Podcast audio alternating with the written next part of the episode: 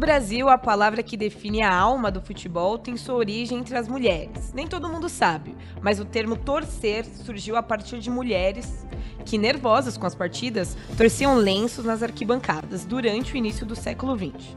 Isso mostra a maneira como nós, mulheres, abraçamos o futebol desde o início. A nossa entrada no campo de jogo, sobretudo, precisou ser de décadas de luta.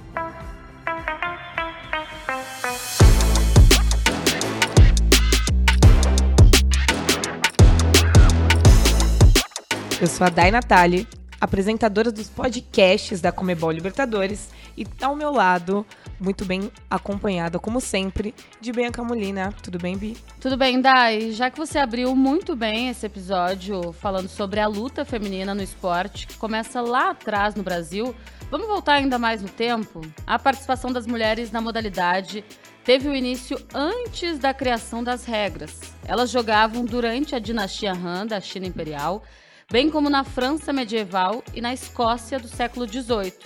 Porém, a partir da formalização do futebol em 1863, as mulheres perderam espaço. O primeiro amistoso internacional feminino aconteceu em 1881, entre Inglaterra e Escócia, em Edimburgo. Dias depois, houve um reencontro em Glasgow, mas o duelo acabou cancelado depois que centenas de homens invadiram o campo. Já em 1892, veio a primeira partida referendada pela Federação Escocesa.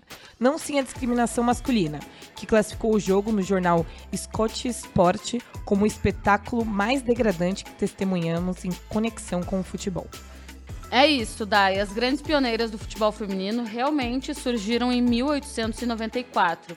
Eram anos de transformações, a expansão das universidades femininas a partir de 1870, começou a dar forma aos movimentos pelos direitos das mulheres, enquanto o incentivo à educação física nos anos 1890 impulsionou o interesse pelos esportes. Várias modalidades foram adaptadas a garotas, como o ciclismo, o tênis, o hóquei e o cricket mas o futebol seguia proibido. Era um jogo considerado violento, que crescia na classe operária em tempos nos quais a educação se limitava à classe média e alta, que tornava a prática impossível com as vestimentas femininas na época. Objeções que também serviam de partida a quem queria mudança nos direitos das mulheres. Cada vez mais popular, o futebol entrou naturalmente nesse contexto. Para a lei de Florence, Inette Honeyball o esporte se tornou o caminho para rejeitar as diferenças impostas entre homens e mulheres, uma prática social que confrontava as barreiras de gênero. E tem mais: no final do século XIX, mulheres que jogavam eram consideradas um show de circo, sendo de fato uma atração, já que suas partidas aconteciam durante o espetáculo. No mesmo período, homens brancos de classe alta, em sua maioria universitários, já organizavam campeonatos com torcida, mas as mulheres não puderam continuar jogando, aprimorando, ganhando espaço nem atenção.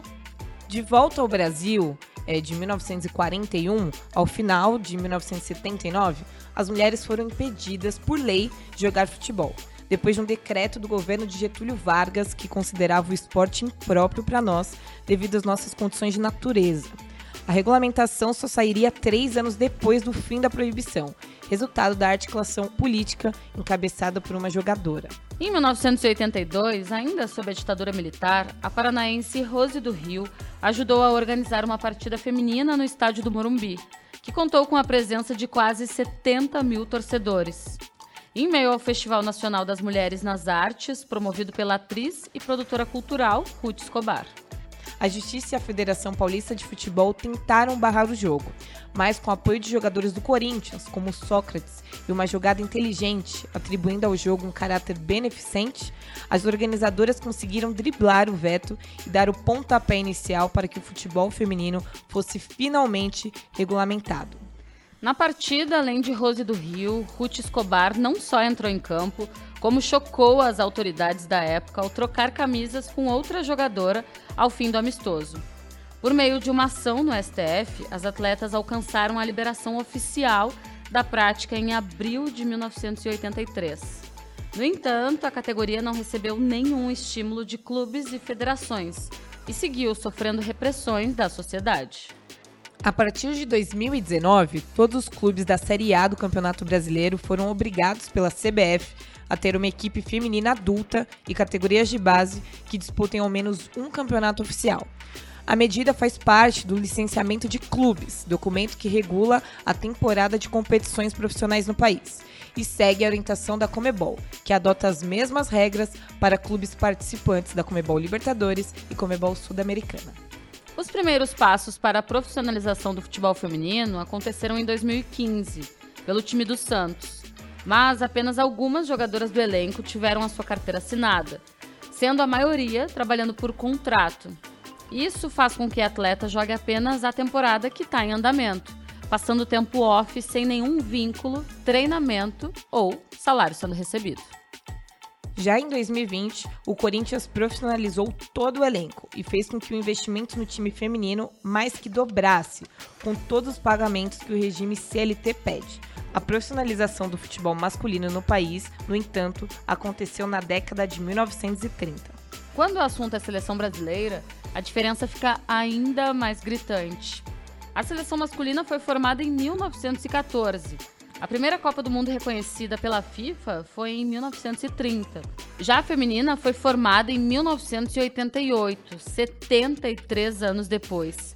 E a primeira Copa do Mundo foi praticamente ontem, em 1991, quando a masculina já tinha conquistado o tricampeonato. Já o Campeonato Brasileiro, nos moldes atuais, só surgiu em 2013, cinco anos depois da última medalha olímpica conquistada pelas brasileiras no futebol. A Copa do Mundo Feminina na França, em 2019, nos mostrou que o futebol feminino pode sim ser lucrativo para marcas. Reforçou a mensagem de apoiadores da igualdade de gênero e conquista um público que é a maioria do mundo, já que as mulheres representam 51% da população mundial. É isso, né, Bi? É preciso imprensa, é preciso marcas, é preciso um clube que primeiro invista para receber os frutos. É, o futebol feminino merece correr em velocidade máxima, em direção ao gol, aos espetáculos e à glória, com a garra e a emoção que só é possível ver quando entra em campo, junto com as jogadoras. Né? Uma história de luta, lágrimas e resistência. É, no fim das contas, se a gente não tivesse mulheres que metessem o pé na porta, dispostas a lutar por igualdade de direitos, o futebol feminino jamais evoluiria. A, a mulher, mulher em campo é um ato político. Bom, por hoje era isso. Até a próxima. Um beijo e até mais.